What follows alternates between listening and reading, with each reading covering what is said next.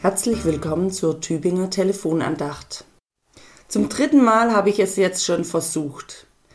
Ärgerlich lege ich auf. Jetzt versuche ich es nicht noch einmal, nehme ich mir vor. Auf den Anrufbeantworter habe ich immerhin auch schon geredet und um einen Rückruf gebeten.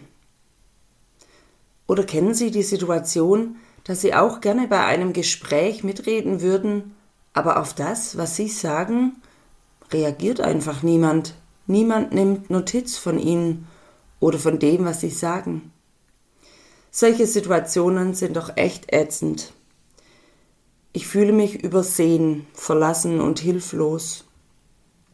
Die heutige Tageslosung spricht uns zu, dass uns das bei Gott so nicht passiert. Der Herr wendet sich zum Gebet der Verlassenen und verschmäht ihr Gebet nicht. So heißt es in Psalm 102, Vers 18.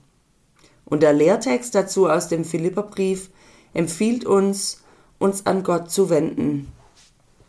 Sorgt euch um nichts, sondern in allen Dingen lasst eure Bitten in Gebet und Flehen mit Danksagung vor Gott kund werden.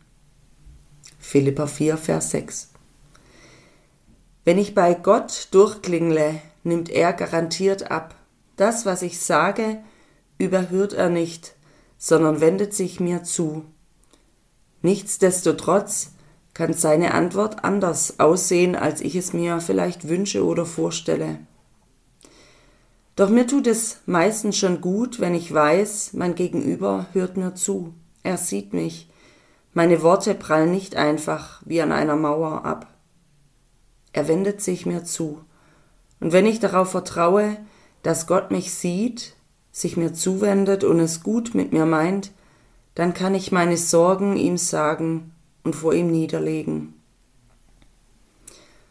Danke Gott, dass du mein Gebet hörst. Ihre Pfarrerin Ulrike Bast, ich bin Springerin im Dekanat Tübingen.